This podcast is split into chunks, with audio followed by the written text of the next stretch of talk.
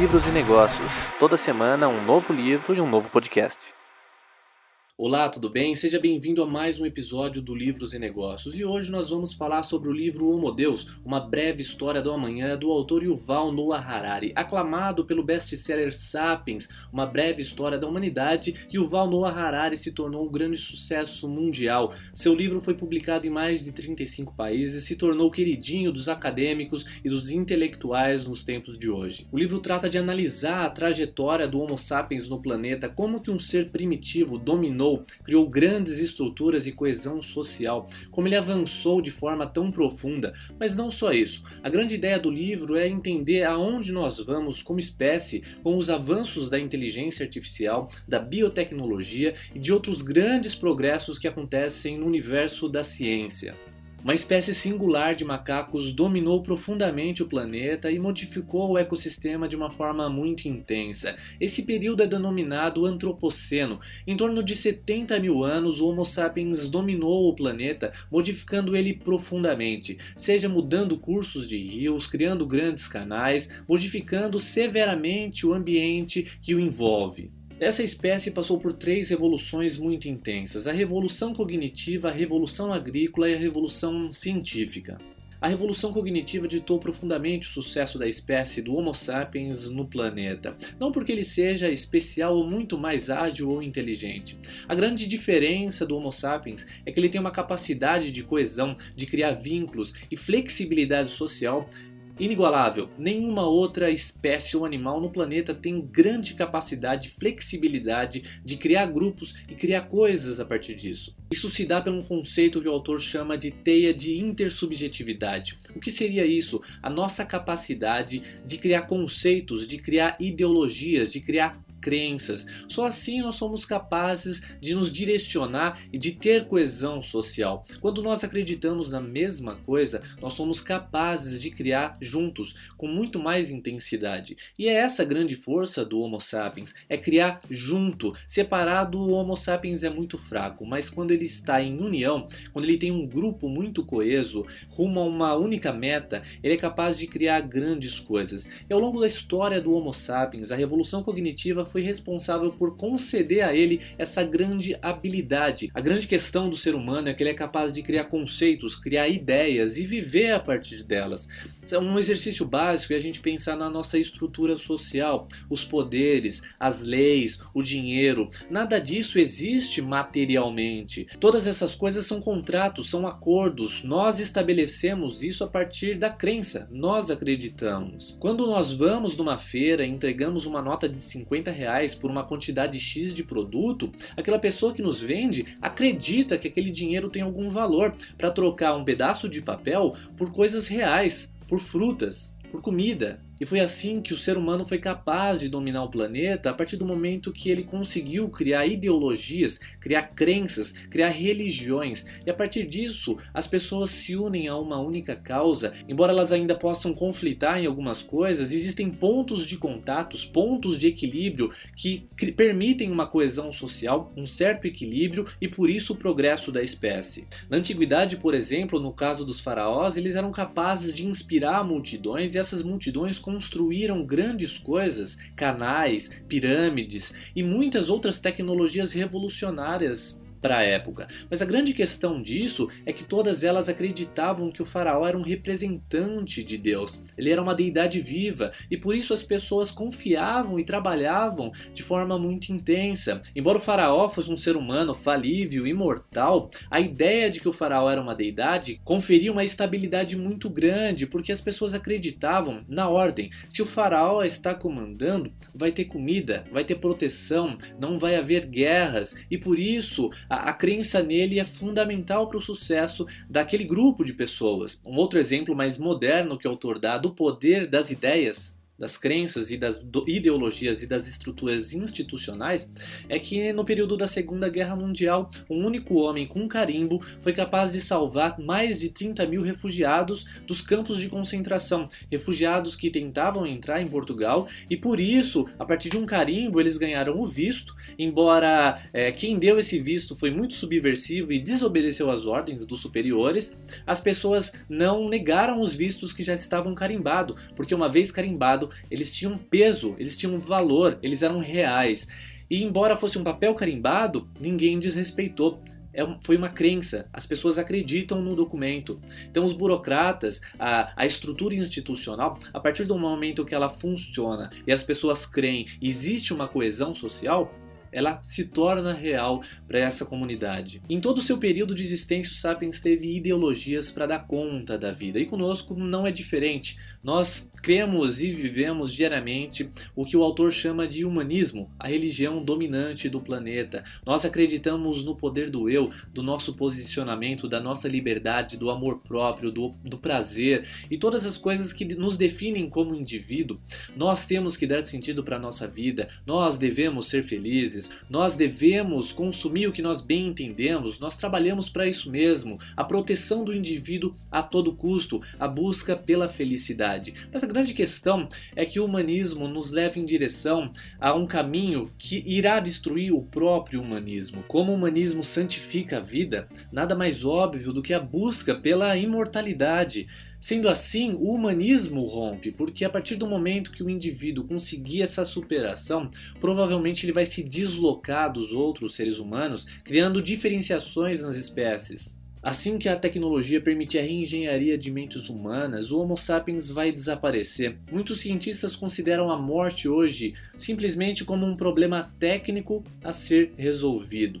Sendo assim, o grande projeto do século XXI será transformar será a transição do Homo sapiens para o Homo Deus. Para começar a refletir sobre a transição do Homo sapiens para o Homo Deus, é muito importante a gente pensar sobre a nossa relação com os outros animais. Durante toda a história do Homo sapiens, ele se considerou superior aos animais. Nós nos entendemos geralmente como uma espécie superior, deslocada. Nós não fazemos parte dos animais. Nós somos seres humanos, não animais.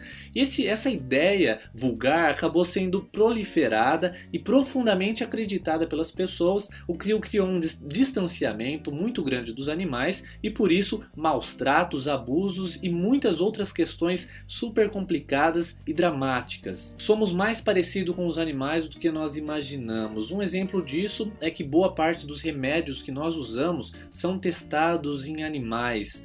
É, imagine que alguns remédios de depressão são testados em ratos que são postos em, em situações de grande estresse e, e, quando eles são é, medicados com esses remédios, eles sentem melhoras, eles se tornam mais felizes. E quando o ser humano profundamente depressivo procura um psiquiatra buscando a cura para sua depressão, ele pede alguma coisa que cale aquele barulho, que tire aquele desânimo, que tire mesmo mecanicamente aquela sensação horrível, que tire de fato de, de si.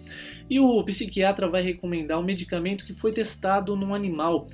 E, e, o ser humano vai tomar esse remédio e, e, provavelmente vai ter resultados similares. Então nós somos muito mais parecidos com os animais, a nossa estrutura é muito semelhante, nós não somos tão diferentes dos animais como, como nós pensamos. E isso gerou um precedente muito grande na, na história, porque nós passamos a abusar muito é, dos animais. Com que pretexto? Que nós somos superiores e por isso nós merecemos, nós podemos abrir essa exceção, embora seja horrível, nós somos superiores. Essa foi a crença generalizada. Mas a grande questão, e que o autor balança a cabeça do leitor, é a seguinte: se uma espécie superior de Homo sapiens, o Homo Deus, se elevar a um nível tão alto de inteligência, de integração com as inteligências artificiais, o progresso da biotecnologia, esse, esse Homo Deus é, daria direito a ele, por ser superior, abusar dos seres humanos, assim como Sapiens abusou dos animais não humanos?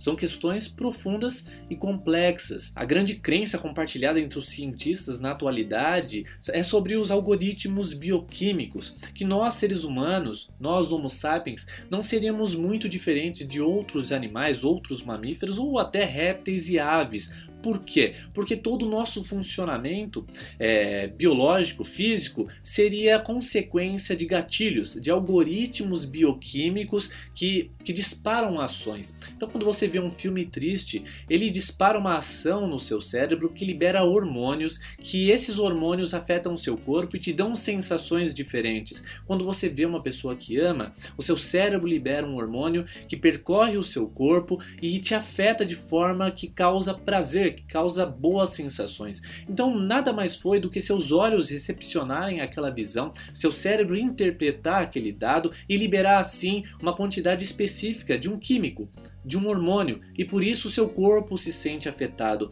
Então, nada mais seria do que um grande é, computador humano capaz de liberar diferentes é, hormônios ou diferentes fluidos em determinados tempos que nos afetam de diferentes formas. Então, nós seríamos um grande complexo conjunto de algoritmos. Tudo que nós fazemos acaba funcionando de uma forma algorítmica.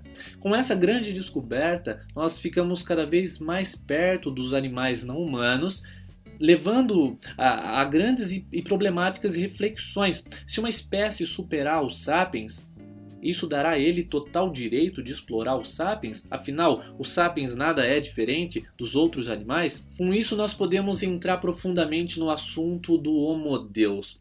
Durante toda a história do Homo sapiens, as massas foram necessárias, por isso a coesão social e dispositivos ideológicos foram criados para dar condição de tudo se sustentar. Durante toda a nossa história, as massas tiveram grande importância, elas ganharam direito ao voto, elas podem consumir, todos nós podemos fazer todas essas coisas. Mas isso fazia sentido porque cada ser humano contava. Numa guerra, cada ser humano contava. Numa fábrica, também. Mas com o avanço da ciência, da inteligência artificial e muitos outros progressos, a massa, a escala de seres humanos não é mais necessária, porque robôs, algoritmos, grandes inteligências artificiais darão conta do futuro, tornando assim uma massa gigantesca em, em pessoas inativas. Só para ter uma ideia, recentemente uma inteligência artificial analisou diversos casos de câncer no pulmão.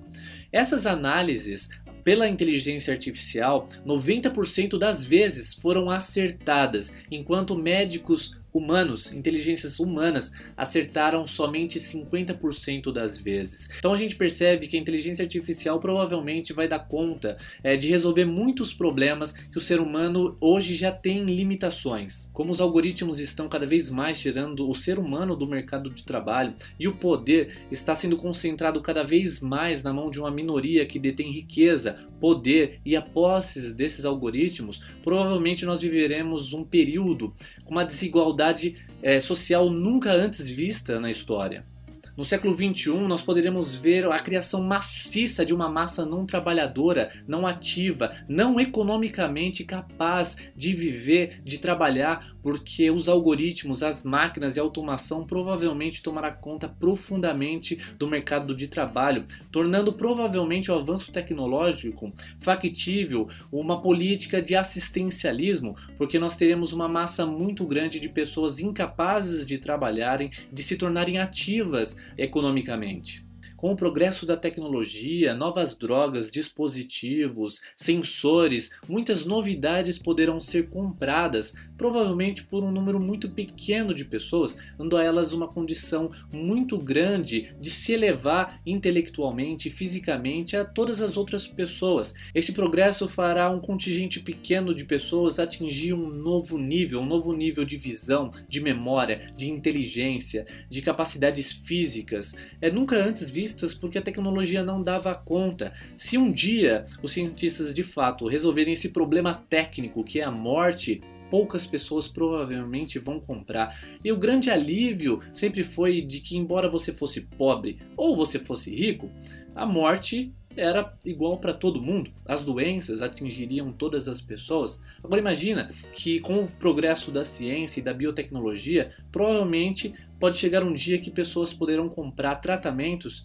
que prolonguem sua vida, que melhorem o seu corpo de forma profunda, enquanto outras pessoas, por não terem as condições materiais, não vão, não vão ser capazes. Nesse momento, as pessoas provavelmente vão ser diferentes de fato, em genética, em DNA. E assim nasce de fato o conceito do Homo Deus, Agora vamos para o top 5 aprendizados. O primeiro deles é que já não conseguimos lidar com o excesso de informação. Hoje nós já delegamos e muito, muitas coisas para os algoritmos, seja usando o Spotify, o Netflix, o YouTube, o Google ou até mesmo o Waze. Muitas pessoas, é, é, às vezes desconfiadas que o caminho talvez não seja o melhor, ouvem o GPS e são guiadas por ele. Cada vez mais os algoritmos determinam o rumo das nossas vidas. O mercado financeiro é profundamente ditado por algoritmos. Então, é, cada vez mais o excesso de informação será gerenciado por algoritmos, tirando do ser humano um peso, mas também um poder. Segundo aprendizado, discussões sobre ética são mais importantes do que nunca. Todos esses problemas que foram levantados, a questão da genética, a questão da alteração do DNA, o abuso no uso de animais, ou até mesmo um futuro onde sapiens poderiam ser abusados por uma espécie superior, assim como hoje nós abusamos do, dos animais. Lembra na Matrix, no filme, onde as máquinas utilizam a energia dos seres humanos para dar conta do seu sistema? Terceiro aprendizado, vivemos um período de profundas rupturas ideológicas. Nós vivemos de fato num mundo de transição, um período de profundas mudanças. A gente percebe isso com todas essas bagunças que têm acontecido no mundo, ideologias que têm voltado que nós acreditávamos que já tinham sido ultrapassadas. Então o ser humano, o ser humano está em crise existencial. Ele já não sabe bem no que se agarrar. Zygmunt Bauman definiu isso como a liquidez nós não conseguimos apalpar, segurar mais nada, o mundo se tornou líquido. Quarto aprendizado: antigamente ter poder significava ter dados. Hoje, ter poder significa saber o que ignorar. Cada vez mais nós estamos obcecados é, pela informação. É, há movimentos chamado, por exemplo, o eu quantificado, onde as pessoas medem seus batimentos cardíacos, sua pressão, o seu sono, sexo, tudo as pessoas têm medido para saber como estão desempenhando. Então é uma obsessão tão grande que está criando uma era de pessoas ansiosas, com grandes distúrbios psicológicos, sem saber ao certo que rumo seguir e com grandes descompassos. E o quinto aprendizado é que o futuro já começou muito do Homo Deus é, parece muito distante, mas coisas já estão acontecendo nesse momento presente. Os carros autônomos cada vez mais avançam. Provavelmente nas próximas décadas vamos ver caminhões transportando cargas pelo país sem motoristas. Nos Estados Unidos tem um serviço chamado 23andMe. O que, que ele faz? Você faz a encomenda, o pedido na internet, chega um, uma caixinha para você onde você coloca é, a sua saliva e manda de volta para essa empresa. Ela faz a análise análise do seu DNA e posta online para você analisar. Tem diversos planos. Você é capaz de saber a sua descendência, as doenças que você pode ter um dia, as falhas e também os pontos positivos da sua estrutura genética. Isso já está acontecendo nos dias de hoje. Confira também o blog livrosenegócios.com.br. Lá você encontra o caminho para as redes sociais, onde é divulgado diariamente conteúdos relacionados a livros e negócios. Até a próxima semana com mais um livro e um podcast. Tchau!